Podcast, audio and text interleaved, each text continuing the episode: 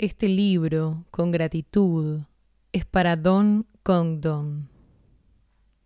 Fahrenheit 451. La temperatura a la que el papel de los libros inflama y arde. Si os dan papel pautado, escribid por el otro lado. Juan Ramón Jiménez. Parte 1. Era un placer quemar. Constituía un placer especial ver las cosas consumidas, ver los objetos ennegrecidos y cambiados, con la punta de bronce del soplete en sus puños, con aquella gigantesca serpiente escupiendo su petróleo venenoso sobre el mundo. La sangre le latía en la cabeza y sus manos eran las de un fantástico director tocando todas las sinfonías del fuego y de las llamas para destruir los guiñapos y ruinas de la historia. Con su casco simbólico, en el que aparecía grabado el número 451, bien plantado sobre su impasible cabeza, y sus ojos convertidos en una llama anaranjada ante el pensamiento de lo que iba a ocurrir, encendió el deflagrador y la casa quedó rodeada por un fuego devorador que inflamó el cielo del atardecer con colores rojos, amarillos y negros. El hombre avanzó entre un enjambre de luciérnagas. Quería, por encima de todo, como en el antiguo juego, empujar a un malvavisco hacia la hoguera, en tanto que los libros, semejantes a palomas aleteantes, morían en el porche y el jardín de la casa, en tanto que los libros se elevaban convertidos en torbellinos incandescentes y eran aventados por un aire que el incendio ennegrecía. Montag mostró la fiera sonrisa que hubiera mostrado cualquier hombre burlado y rechazado por las llamas. Sabía que cuando regresase al cuartel de bomberos se miraría pestañeando en el espejo. Su rostro sería el de un negro de opereta, tiznado con un corcho ahumado. Luego, al irse a dormir, Sentiría la fiera sonrisa retenida, aún en la oscuridad, por sus músculos faciales. Esa sonrisa nunca desaparecía, nunca había desaparecido hasta donde él podía recordar. Colgó su casco negro y lo limpió. Dejó con cuidado su chaqueta a prueba de llamas. Se duchó generosamente y luego, silbando, con las manos en los bolsillos, Atravesó la planta superior del cuartel de bomberos y se deslizó por el agujero. En el último momento, cuando el desastre parecía seguro, sacó las manos de los bolsillos y cortó su caída, aferrándose a la barra dorada. Se deslizó hasta detenerse, con los tacones, a un par de centímetros del piso de cemento de la planta baja. Salió del cuartel de bomberos y echó a andar por la calle, en dirección al metro, donde el silencioso tren, propulsado por aire, se deslizaba por su conducto lubrificado bajo tierra y lo soltaba con un gran puff de aire caliente en la escalera mecánica que lo subía hasta el suburbio. Silbando, Montag dejó que la escalera le llevara hasta el exterior, en el aire tranquilo de la medianoche. Anduvo hacia la esquina sin pensar en nada en particular. Antes de alcanzarla, sin embargo, aminoró el paso, como si de la nada hubiese surgido un viento, como si alguien hubiese pronunciado su nombre. En las últimas noches había tenido sensaciones inciertas respecto a la acera que quedaba del otro lado de aquella esquina, moviéndose a la luz de las estrellas hacia su casa. Le había parecido que un momento antes de doblarla, allí había habido alguien. El aire parecía lleno de un sosiego especial, como si alguien hubiese aguardado allí, silenciosamente, y solo un momento antes de llegar a él se había limitado a confundirse en una sombra para dejarle pasar.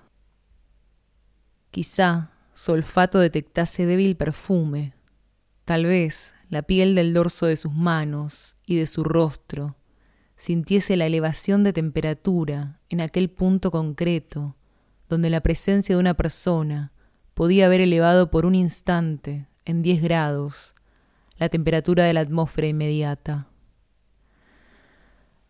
No había modo de entenderlo. Cada vez que doblaba la esquina, solo veía la cera blanca, pulida, con tal vez una noche, alguien desapareciendo rápidamente al otro lado de un jardín, antes de que él pudiera enfocarlo con la mirada o hablar. Pero esa noche, Montag aminoró el paso casi hasta detenerse. Su subconsciente, adelantándosele a doblar la esquina, había oído un debilísimo susurro. ¿De respiración? ¿O era la atmósfera, comprimida únicamente por alguien que estuviese allí muy quieto, esperando? Montag dobló la esquina. Las hojas otoñales se arrastraban sobre el pavimento, iluminado por el claro de luna, y hacían que la muchacha que se movía allí pareciese estar andando sin desplazarse, dejando que el impulso del viento y de las hojas la empujara hacia adelante. Su cabeza estaba medio inclinada para observar cómo sus zapatos removían las hojas arremolinadas su rostro era delgado y blanco como la leche, y reflejando una especie de suave ansiedad que resbalaba por encima de todo, con insaciable curiosidad. Era una mirada, casi, de pálida sorpresa.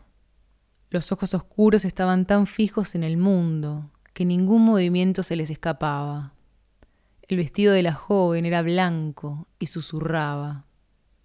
A Montag casi le pareció oír, el movimiento de las manos de ella al andar, y luego el sonido infinitamente pequeño, el blanco rumor de su rostro volviéndose, cuando descubrió que estaba a pocos pasos de un hombre inmóvil, en mitad de la acera, esperando. Los árboles sobre sus cabezas susurraban al soltar su lluvia seca.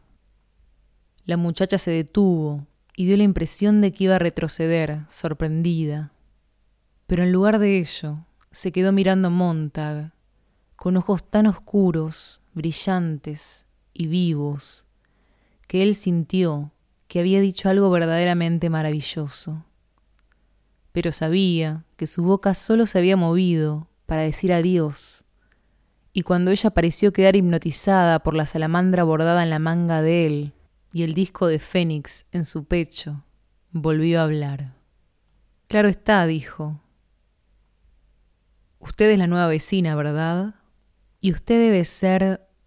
Ella apartó la mirada de los símbolos profesionales. El bombero. La voz de la muchacha fue apagándose. ¿De qué modo tan extraño lo dice? Lo... lo hubiese adivinado con los ojos cerrados, prosiguió ella, lentamente. ¿Por qué? ¿Por el olor a petróleo? Mi esposa siempre se queja, replicó él riendo. Nunca se consigue eliminarlo por completo. No, en efecto, repitió ella, atemorizada. Montag sintió que ella andaba en círculos alrededor, le examinaba de extremo a extremo, sacudiéndolo silenciosamente y vaciándole los bolsillos, aunque en realidad no se moviera en absoluto. El petróleo, dijo Montag, porque el silencio se prolongaba, es como un perfume para mí. ¿De veras le parece eso? Desde luego, ¿por qué no? Ella tardó en pensar. No lo sé, Volvió el rostro hacia la acera que conducía hacia sus hogares. ¿Le importa que regrese con usted? Me llamo Clarice MacLean. Clarice, Guy Montag. Vamos. ¿Por qué anda tan sola a estas horas de la noche por ahí? ¿Cuántos años tiene? Anduvieron en la noche llena de viento, por la plateada acera. Se percibía un debilísimo aroma albaricoques y frambuesas. Montag miró a su alrededor y se dio cuenta de que era imposible que pudiera percibirse aquel olor en aquella época tan avanzada del año. Solo había la muchacha andando a su lado, con su rostro que brillaba como la nieve al claro de luna, y Montag comprendió que estaba meditando las preguntas que él le había formulado, buscando las mejores respuestas. Bueno, le dijo ella por fin, tengo 17 años y estoy loca. Mi tío dice que ambas cosas van siempre juntas. Cuando la gente te pregunta la edad, dice, contesta siempre, 17 años y loca.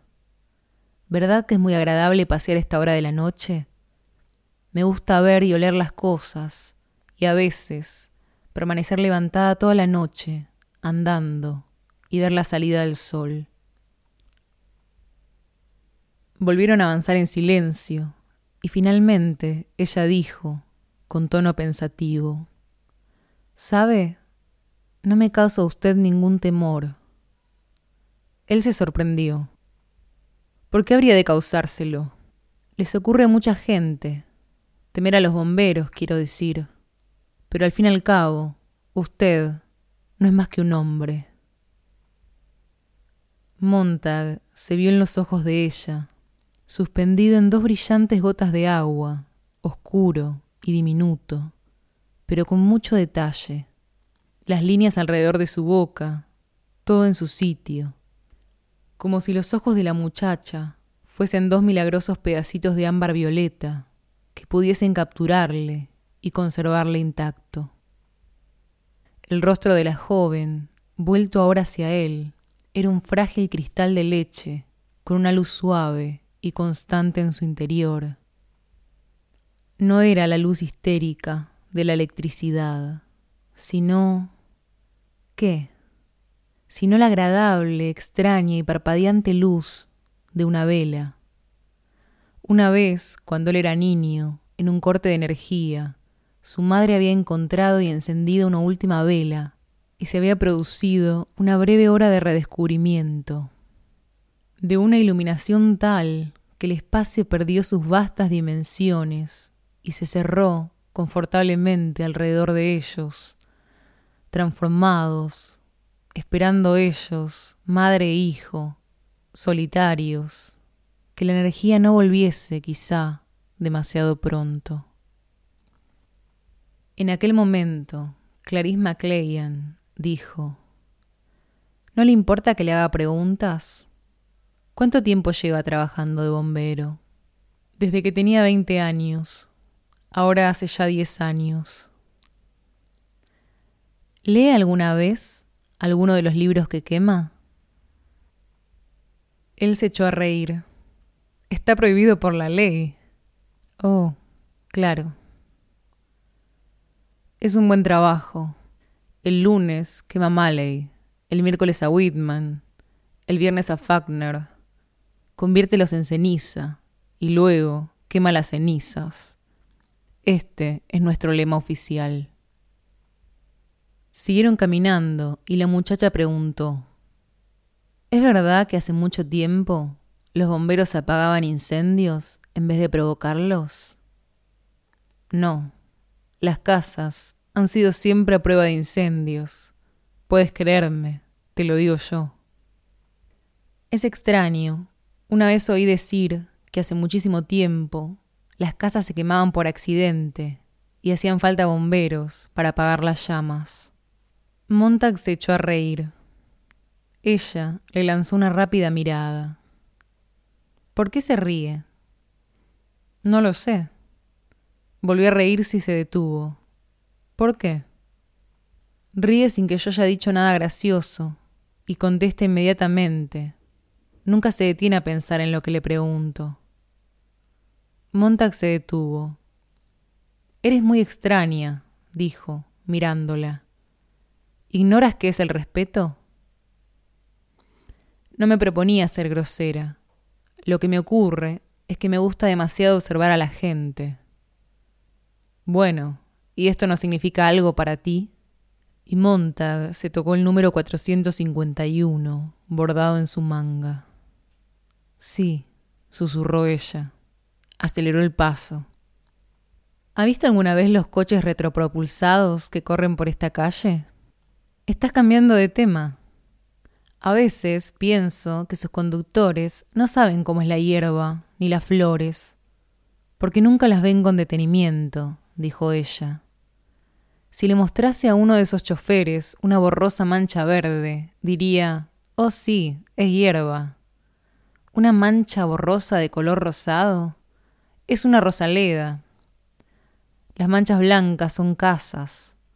Las manchas pardas son vacas. Una vez mi tío condujo lentamente por una carretera. Condujo a 65 kilómetros por hora y lo encerraron por dos días. ¿No es curioso? y triste también. Piensas demasiado, dijo Montag, incómodo. Casi nunca veo la televisión mural, ni voy a las carreras o a los parques de atracciones. Así, pues, dispongo de muchísimo tiempo para dedicarlos a mis absurdos pensamientos. ¿Ha visto los carteles de 60 metros que hay fuera de la ciudad? ¿Sabía que hubo una época en que los carteles solo tenían 6 metros de largo? pero los automóviles empezaron a correr tanto que tuvieron que alargar la publicidad para que durase un poco más. Lo ignoraba. Apuesto a que sea algo más que usted desconoce. Por las mañanas, la hierba está cubierta de rocío. De pronto, Montag no pudo recordar si sabía aquello o no, lo que le irritó bastante. Y si se fija, prosiguió ella, señalando con la barbilla hacia el cielo, hay un hombre en la luna. Hacía mucho tiempo que él no miraba el satélite. Recorrieron en silencio el resto del camino. El de ella, pensativo, el de él, irritado e incómodo, acusando el impacto de las miradas inquisitivas de la muchacha. Cuando llegaron a la casa de ella, todas sus luces estaban encendidas. ¿Qué sucede? Montag nunca había visto tantas luces en una casa. Oh, son mis padres y mi tío que están sentados charlando. Es como ir a pie, aunque más extraño aún. A mi tío le detuvieron una vez por ir a pie. ¿Se lo había contado ya? Hoy somos una familia muy extraña. ¿Pero de qué charláis? Al oír esta pregunta, la muchacha se echó a reír. Buenas noches. Empezó a andar por el pasillo que conducía a su casa. Después pareció recordar algo y regresó para mirar a Monta con expresión intrigada y curiosa. ¿Es usted feliz? Preguntó. ¿Que si soy qué? replicó él. Pero ella se había marchado, corriendo bajo el claro de luna. La puerta de la casa se cerró con suavidad. Feliz, menuda tontería. Montag dejó de reír. Metió la mano en el agujero en forma de guante de su puerta principal y le dejó percibir su tacto. La puerta se deslizó hasta quedar abierta. Claro que soy feliz. ¿Qué cree esa muchacha? ¿Que no lo soy? preguntó a las silenciosas habitaciones.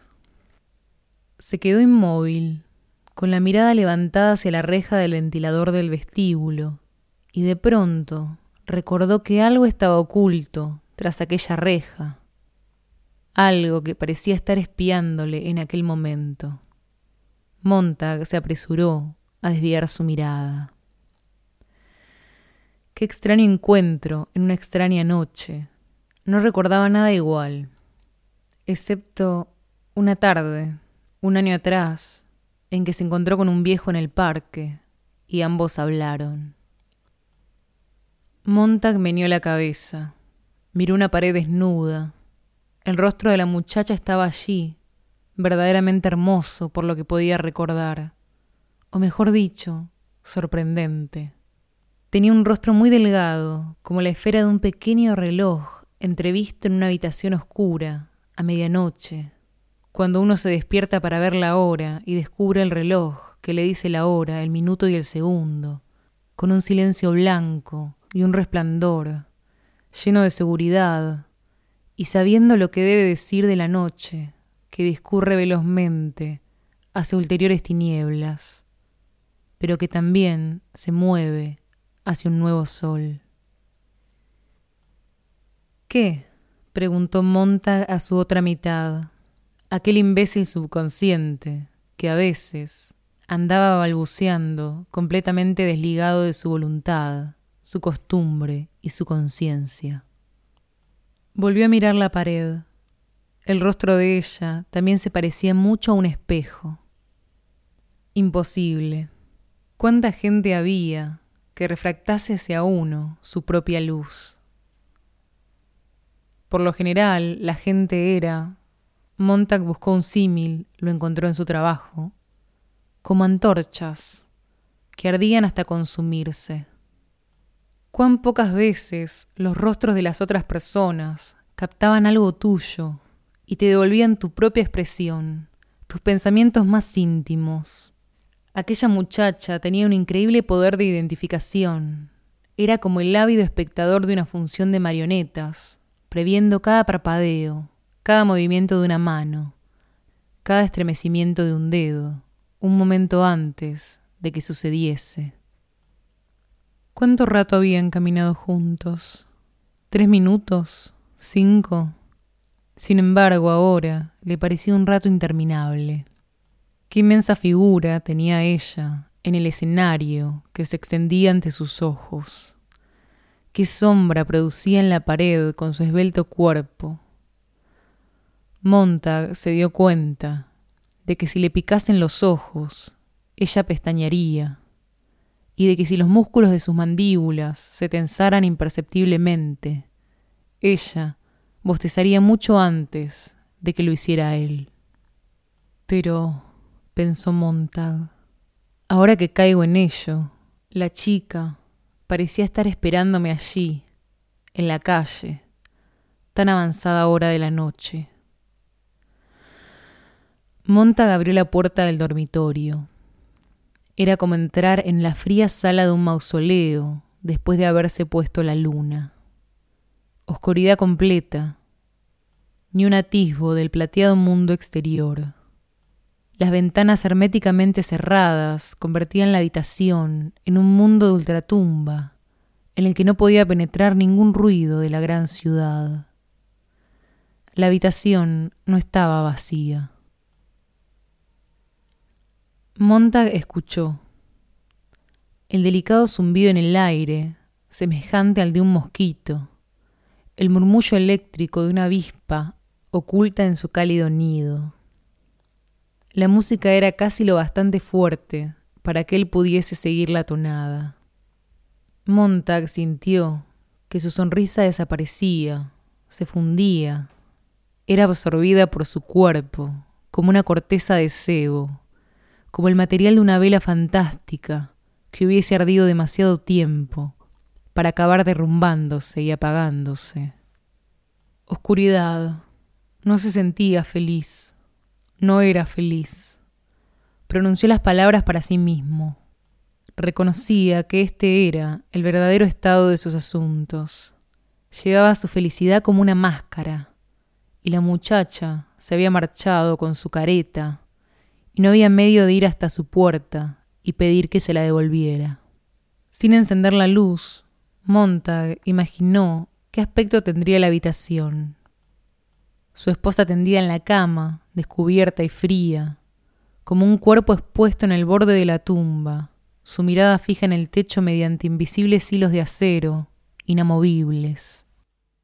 Y en sus orejas, las diminutas conchas, las radios como dedales fuertemente apretadas, y un océano electrónico de sonido, de música y palabras, afluyendo sin cesar a las playas de su cerebro despierto. Desde luego, la habitación estaba vacía.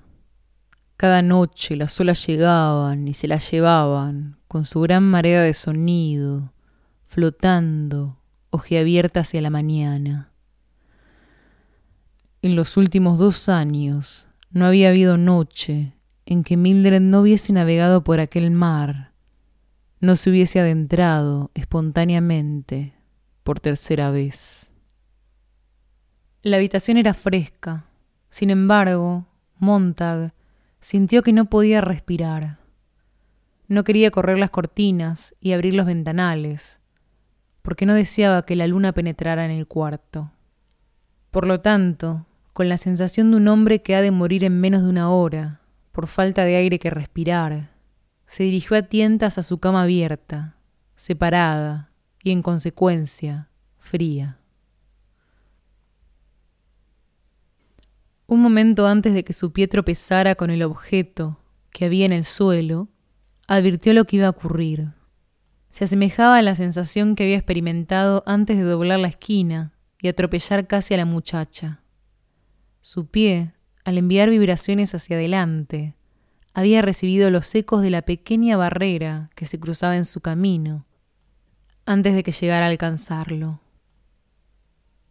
El objeto produjo un tintineo sordo y se deslizó en la oscuridad. Montag permaneció muy erguido, atento a cualquier sonido de la persona que ocupaba la oscura cama en la oscuridad, totalmente impenetrable. La respiración que surgía por la nariz era tan débil que solo afectaba a las formas más superficiales de vida. Una diminuta hoja, una pluma negra, una fibra de cabello. Montag seguía sin desear una luz exterior. Sacó su encendedor, oyó que la salamandra rascaba en el disco de plata. Produjo un chasquido. Dos pequeñas lunas le miraron a la luz de la llamita. Dos lunas pálidas, hundidas en un arroyo de agua clara, sobre las que pasaba la vida del mundo, sin alcanzarlas. Mildred. El rostro de ella era como una isla cubierta de nieve, sobre la que podía caer la lluvia sin causar ningún efecto, sobre la que podían pasar las movibles sombras de las nubes sin causarle ningún efecto.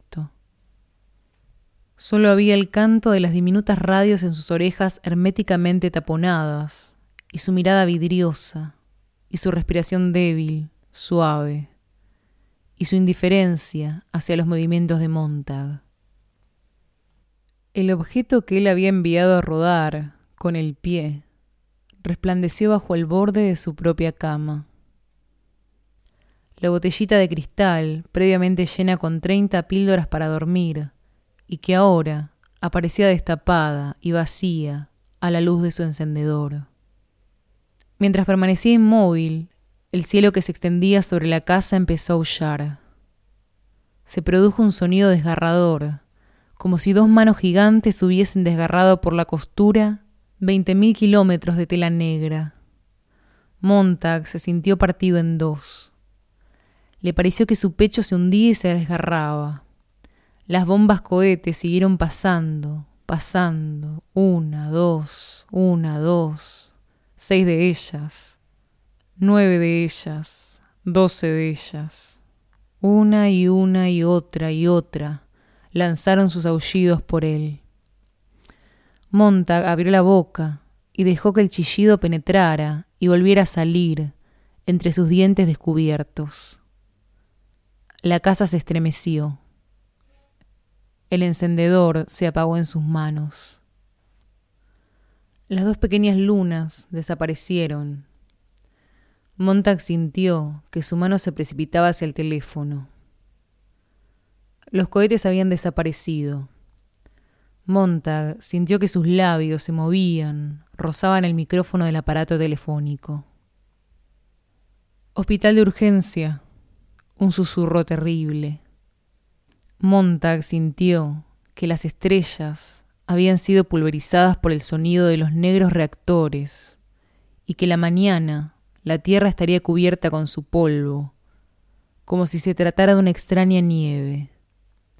Aquel fue el absurdo pensamiento que se le ocurrió mientras se estremecía en la oscuridad, mientras que sus labios seguían moviéndose. Tenían aquella máquina. En realidad tenían dos. Una de ellas se deslizaba hasta el estómago, como una cobra negra que bajara por un pozo en busca de agua antigua y del tiempo antiguo reunidos allí.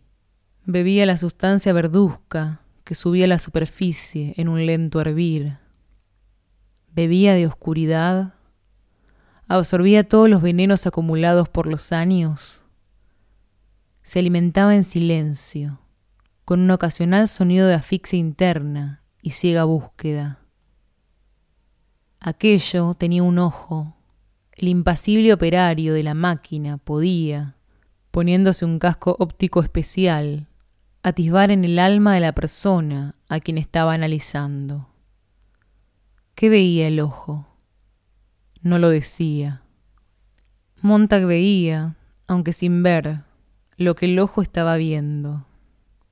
Toda la operación guardaba cierta semejanza con la excavación de una zanja en el patio de su propia casa.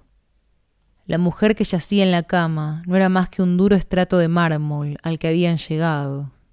De todos modos, adelante, hundamos más el taladro, extraigamos el vacío, si es que podía sacarse el vacío mediante la succión de la serpiente. El operario fumaba un cigarrillo.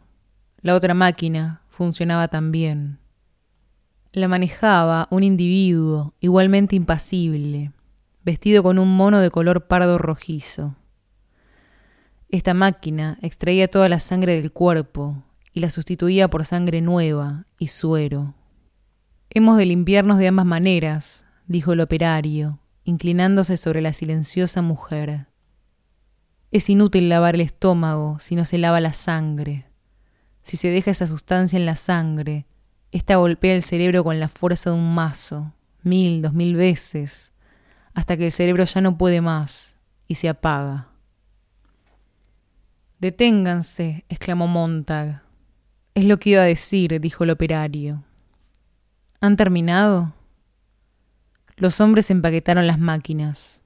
Estamos listos. La cólera de Montag ni siquiera les afectó permanecieron con el cigarrillo en los labios, sin que el humo que penetraba en su nariz y sus ojos les hiciera parpadear.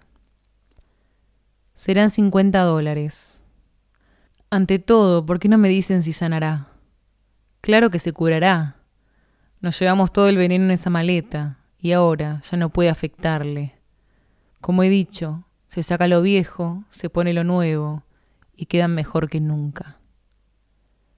Ninguno de ustedes es médico. ¿Por qué no han enviado uno? Diablo. El cigarrillo del operario se movió en sus labios. Tenemos nueve o diez casos como ese cada noche. Tantos que hace unos cuantos años tuvimos que construir estas máquinas especiales, con lente óptica, claro está. Resultan una novedad. El resto es viejo. En un caso así no hace falta doctor. Lo único que se requiere son dos operarios hábiles y liquidar el problema en media hora. Bueno, se dirigió hacia la puerta. Hemos de irnos. Acabamos de recibir otra llamada en nuestra radio auricular, a diez manzanas de aquí. Alguien se ha zampado una caja de píldoras. Si vuelve a necesitarnos, llámenos. Procure que su esposa permanezca quieta. Le hemos inyectado un antisedante. Se levantará bastante hambrienta. Hasta la vista. Y los hombres cogieron la máquina y el tubo, caja de melancolía líquida, y traspasaron la puerta. Montag se dejó caer en una silla y contempló a su mujer. Ahora tenía los ojos cerrados, apaciblemente y él alargó una mano para sentir en la palma la tibieza de la respiración. Mildred, dijo por fin. Somos demasiados, pensó. Somos miles de millones. Es excesivo. Nadie conoce a nadie. Llegan unos desconocidos y te violan. Llegan unos desconocidos y te desgarran el corazón. Llegan unos desconocidos y se llevan la sangre. Válgame Dios, ¿quiénes son esos hombres? Jamás les había visto. Transcurrió media hora. El torrente sanguíneo de aquella mujer era nuevo y parecía haberla cambiado. Sus mejillas estaban muy sonrojadas y sus labios aparecían frescos y llenos de color, suaves y tranquilos. Allí había la sangre de otra persona. Si hubiera también la carne, el cerebro y la memoria de otro. Si hubiesen podido llevarse su cerebro a la lavandería para vaciarle los bolsillos y limpiarlo a fondo, devolviéndolo como nuevo a la mañana siguiente. Si... Montag se levantó, discorrió las cortinas y abrió las ventanas de par en par para dejar entrar el aire nocturno. Eran las dos de la madrugada. ¿Era posible que solo hubiera transcurrido una hora desde que encontró a Clarice MacLean en la calle? Que él había entrado para encontrar la habitación oscura, desde que su pie había golpeado la botellita de cristal? Solo una hora, pero el mundo se había derrumbado y vuelto a construirse con una forma nueva e incolora. De la casa de Clarice por encima del césped iluminado por el claro de luna, llegó el eco de unas risas, la de Clarís, la de sus padres y la del tío, que sonreía tan sosegado y ávidamente. Por encima de todo, sus risas eran tranquilas y vehementes, jamás forzadas, y procedían de aquella casa tan brillantemente iluminada, avanzada hora de la noche en tanto que todas las demás estaban cerradas en sí mismas, rodeadas de oscuridad. Montag oyó las voces que hablaban, hablaban, tejiendo y volviendo a tejer su hipnótica tela. Montag salió por el ventanal y atravesó el césped sin darse cuenta de lo que hacía. Permaneció en la sombra, frente a la casa iluminada, pensando que podía llamar a la puerta y susurrar, Dejadme pasar, no diré nada, solo deseo escuchar. ¿De qué estáis hablando? Pero en vez de ello, permaneció inmóvil, muy frío, con el rostro convertido en una máscara de hielo, escuchando una voz de hombre, la del tío, que hablaba con un tono sosegado. Bueno, y al fin y al cabo, esta es la era del tejido disponible. Dale un bufido a una persona, atácala, ahuyéntala, localiza a otra, bufa, ataca, ahuyenta. Todo el mundo utiliza las faldas de todo el mundo. ¿Cómo puede esperarse que uno se encariñe por el equipo de casa, cuando ni siquiera se tiene un programa o se conocen los nombres? Por cierto, ¿qué colores de camiseta llevan cuando salen al campo? Montag regresó a su casa. Dejó abierta la ventana, comprobó el estado de Mildred, la arropó cuidadosamente y después se tumbó bajo el claro de luna que formaba una cascada de plata en cada uno de sus ojos. Una gota de lluvia, Clarís. Otra gota, Mildred. Una tercera, el tío. Una cuarta, el fuego esta noche. Una Clarís, dos Mildred, tres tío, cuatro fuego. Una Mildred, dos Clarís, una, dos, tres, cuatro, cinco. Clarice, Mildred, tío, fuego. Tabletas soporíferas, hombres, tejido disponible, faldas, bufido, ataque, rechazo. Clarice, Mildred, tío, fuego. Tabletas, tejidos, bufido, ataques, rechace. Una, dos, tres. Una, dos, tres. Lluvia la tormenta, el tío riendo, el trueno descendiendo desde lo alto todo el mundo cayendo convertido en lluvia, el fuego ascendiendo en el volcán, todo mezclado en un estrépito ensordedor y en un torrente que se encaminaba hacia el amanecer. Ya no entiendo nada de nadie, dijo Montag, y dejó que una pastilla soporífera se disolviera en su lengua. A las nueve de la mañana, la cama de Mildred estaba vacía. Montag se levantó apresuradamente. Su corazón latía rápidamente. Corrió vestíbulo abajo y se detuvo en la puerta de la cocina. Una tostada asomó por el tostador plateado y fue recogida por una mano metálica que la embadurnó de mantequilla derretida. Mildred contempló cómo la tostada pasaba a su plato. Tenía las orejas cubiertas con abejas electrónicas que con un susurro ayudaban a pasar el tiempo. De pronto, la mujer levantó la mirada, vio a Montag, le saludó con la cabeza. ¿Estás bien? preguntó Montag. Mildred era experta en leer el movimiento de los labios, a consecuencia de diez años de aprendizaje con las pequeñas radios auriculares. Volvió a sentir. Introdujo otro pedazo de pan en la tostadora. Montag se sentó. Su esposa dijo, No entiendo por qué estoy tan hambrienta. Es que Estoy hambrienta. Anoche, empezó a decir él. No he dormido bien, me siento fatal. Caramba, qué hambre tengo, no lo entiendo. Anoche, volvió a decir él. Ella observó distraídamente sus labios. ¿Qué ocurrió anoche? ¿No lo recuerdas? ¿Qué? ¿Celebramos una juerga o algo por el estilo?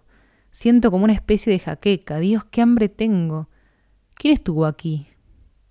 varias personas. Es lo que me figuraba. Mildred mordió su tostada. Me duele el estómago, pero tengo un hambre canina. Supongo que no cometí ninguna tontería durante la fiesta. No, respondió él, con voz queda. La tostadora le ofreció una rebanada untada con mantequilla. Montag alargó la mano, sintiéndose agradecido. Tampoco tú pareces estar demasiado en forma, dijo su esposa. A última hora de la tarde llovió y todo el mundo adquirió un color grisáceo oscuro. En el vestíbulo de casa, Montax estaba poniendo la insignia con la salamandra anaranjada. Levantó la mirada hacia la rejilla del aire acondicionado que había en el vestíbulo. Su esposa, examinando un guion en la salita, apartó la mirada el tiempo suficiente para observarle. Eh, dijo, el hombre está pensando. Sí, dijo él. Quería hablarte. Hizo una pausa. Anoche te tomaste todas las píldoras de tu botellita de somníferos. Oh, jamás haría eso, replicó ella sorprendida. El frasquito estaba vacío. Yo no haría una cosa como esa. ¿Por qué tendría que haberlo hecho? Quizás te tomaste dos píldoras, lo olvidaste, volviste a tomar otras dos, y así sucesivamente, hasta quedar tan aturdida que seguiste tomándolas mecánicamente, hasta tragar treinta o cuarenta de ellas. Cuentos, dijo ella. ¿Por qué podría haber querido hacer semejante tontería? No lo sé. Era evidente que Mildred estaba esperando a que Montag se marchase. No lo he hecho, insistió la mujer. No lo haría ni en un millón de años. Muy bien, puesto que tú lo dices. Eso es lo que dice la señora. Ella se concentró de nuevo en el guion. ¿Qué dan esta tarde? preguntó Montag con tono aburrido. Mildred volvió a mirarle. Bueno, se trata de una obra que transmitirán en circuito moral dentro de diez minutos. Esta mañana me han enviado mi papel por correo. Yo les había enviado varias tapas de cajas. Ellos escriben el guion con un papel en blanco. Se trata de una nueva idea. La concursante, o sea yo, ha de recitar ese papel. Cuando llega el momento de decir las líneas que faltan, todos me miran desde las tres paredes, y yo las digo. Aquí, por ejemplo, el hombre dice, ¿Qué te parece esta idea, Helen? Y me mira mientras yo estoy sentada aquí, en el centro del escenario, ¿comprendes? Y yo replico, eh, replicó. Hizo una pausa y con el dedo buscó una línea del guion. Creo que es estupenda. Y así continúan con la obra hasta que él dice, ¿Está de acuerdo con esto, Helen? Y yo, claro que sí. ¿Verdad que es divertido, Uy? Él permaneció en el vestíbulo, mirándola. Desde luego lo es, prosiguió ella. ¿De qué trata la obra? Acabo de decírtelo. Están esas personas llamadas Rob, Ruth y Helen. Oh, es muy distraída, y aún lo será más cuando podamos instalar televisión en la cuarta pared. ¿Cuánto crees que tardaremos ahora para poder sustituir esa pared por otra con televisión? Solo cuesta dos mil dólares. Eso es un tercio de mi sueldo anual. Solo cuesta dos mil dólares, repitió ella. Y creo que alguna vez deberías tenerme cierta consideración. Si tuviéramos la cuarta pared, oh, sería como si esta sala ya no fuera nuestra en absoluto, sino que perteneciera a toda clase de gente exótica podríamos pasarnos de algunas cosas. Ya nos estamos pasando de algunas cosas para pagar la tercera pared. Solo hace dos meses que la instalamos, ¿recuerdas? ¿Tan poco tiempo hace? Se lo quedó mirando durante un buen rato. Bueno, adiós. Adiós, dijo él. Se detuvo y se volvió hacia su mujer. ¿Tiene un final feliz? Aún no he terminado de leerla. Montag se acercó, leyó la última página, asintió, dobló el guion y se lo devolvió a Mildred. Salió de casa y se adentró en la lluvia. El aguacero iba mainando y la muchacha andaba por el centro de la acera, con la cabeza echada hacia atrás, para que las gotas le cayeran en el rostro. Cuando vio a Montag, sonrió. Hola. Él contestó al saludo y después dijo, ¿Qué haces ahora? Sigo loca. La lluvia es agradable. Me encanta caminar bajo la lluvia. No creo que a mí me gustase. Quizás sí, si lo probara. Nunca lo he hecho. Ella se lamió los labios. La lluvia incluso tiene buen sabor. ¿A qué te dedicas? ¿Andar por ahí probando todo una vez? inquirió Montag. A veces dos. La muchacha contempló algo que tenía en una mano. ¿Qué llevas ahí? Creo que es el último diente de león de este año. Me parecía imposible encontrar uno en el césped, avanzada la temporada. ¿No ha oído decir eso de frotárselo contra la barbilla? Mire. Clarice se tocó la barbilla con la flor, riendo. ¿Para qué? Si deja señal, significa que estoy enamorada. ¿Ha ensuciado? Él solo fue capaz de mirar. ¿Qué? preguntó ella. Te has manchado de amarillo. Estupendo. Probemos ahora con usted. Conmigo no dará resultado. Venga. Antes de que Montag hubiese podido moverse, la muchacha le puso el diente de león bajo la barbilla. Él se echó hacia atrás y ella rió. Estése quieto, atisbó bajo la barbilla de él y frunció el ceño. ¿Qué? dijo Montag. ¡Qué vergüenza! No está enamorado de nadie. Sí que lo estoy. Pues no aparece ninguna señal. Estoy muy enamorado. Montag trató de evocar un rostro que encajara con sus palabras, pero no lo encontró. Sí que lo estoy. Oh, por favor, no me mire de esta manera. Es el diente de león, replicó él. Lo has gastado todo contigo. Por eso no ha dado resultado en mí. Claro, debe ser eso. Oh, ahora le he enojado, ya lo veo. Lo siento, de verdad. La muchacha le tocó en un codo. No, no, se apresuró a decir él. No me ocurre absolutamente nada. He de marcharme. Diga que me perdona. No quiero que esté enojado conmigo. No estoy enojado. Alterado sí. Ahora he de ir a ver a mi psiquiatra. Me obligan a ir. Invento cosas que decirle Ignoro lo que pensará de mí. Dice que soy una cebolla muy original. Le tengo ocupado pelando capa tras capa. Me siento inclinado a creer que necesitas a ese psiquiatra, dijo Montag. No lo piensa en serio. Él inspiró profundamente, soltó el aire y por último dijo, No, no lo pienso en serio. El psiquiatra quiere saber por qué salgo a pasear por el bosque, a observar los pájaros y a coleccionar mariposas. Un día le enseñaré mi colección. Bueno, quieren saber lo que hago a cada momento. Les digo que a veces me limito a estar sentada y a pensar, pero no quiero decirles sobre qué. Echarían a correr. Y a veces les digo, me gusta echar la cabeza hacia atrás, así, y dejar que la lluvia caiga en mi boca. Sabe a vino. ¿Lo ha probado alguna vez? No, yo... Me ha perdonado usted, ¿verdad? Sí. Montag meditó sobre aquello. Sí, te he perdonado. Dios sabrá por qué. Eres extraña, eres irritante. Y sin embargo, es fácil perdonarte. Dices que tienes 17 años. Bueno, los cumpliré el mes próximo. Es curioso. Mi esposa tiene 30 y sin embargo hay momentos en que pareces mucho mayor que ella. No acabo de entenderlo. También usted es extraño, señor Montag. A veces, hasta olvido que es bombero.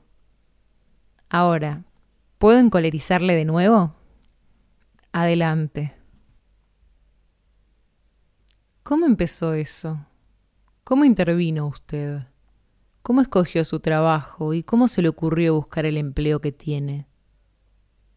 Usted no es como los demás. He visto unos cuantos, lo sé. Cuando hablo, usted me mira. Anoche, cuando dije algo sobre la luna, usted la miró. Los otros nunca harían eso. Los otros se alejarían, dejándome con la palabra en la boca. O me amenazarían. Nadie tiene ya tiempo para nadie. Usted es uno de pocos que congenian conmigo. Por eso pienso que es tan extraño que sea usted bombero, porque la verdad que no parece un trabajo indicado para usted. Montag sintió que su cuerpo se dividía en calor y frialdad, en suavidad y dureza, en temblor y firmeza. Ambas mitades se fundían la una con la otra. Será mejor que acudas a tu cita, dijo por fin. Y ella se alejó corriendo y le dejó plantado allí, bajo la lluvia. Montag tardó un buen rato en moverse, y luego, muy lentamente, sin dejar de andar, levantó el rostro hacia la lluvia, solo por un momento, y abrió la boca.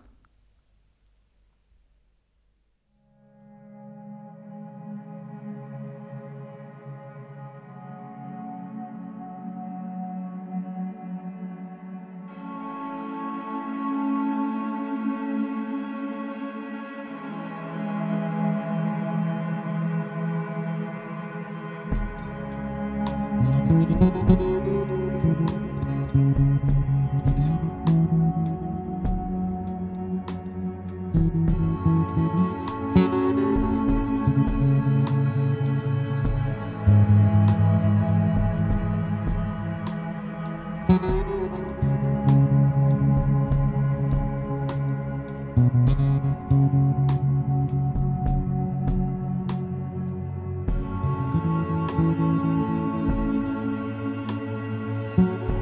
you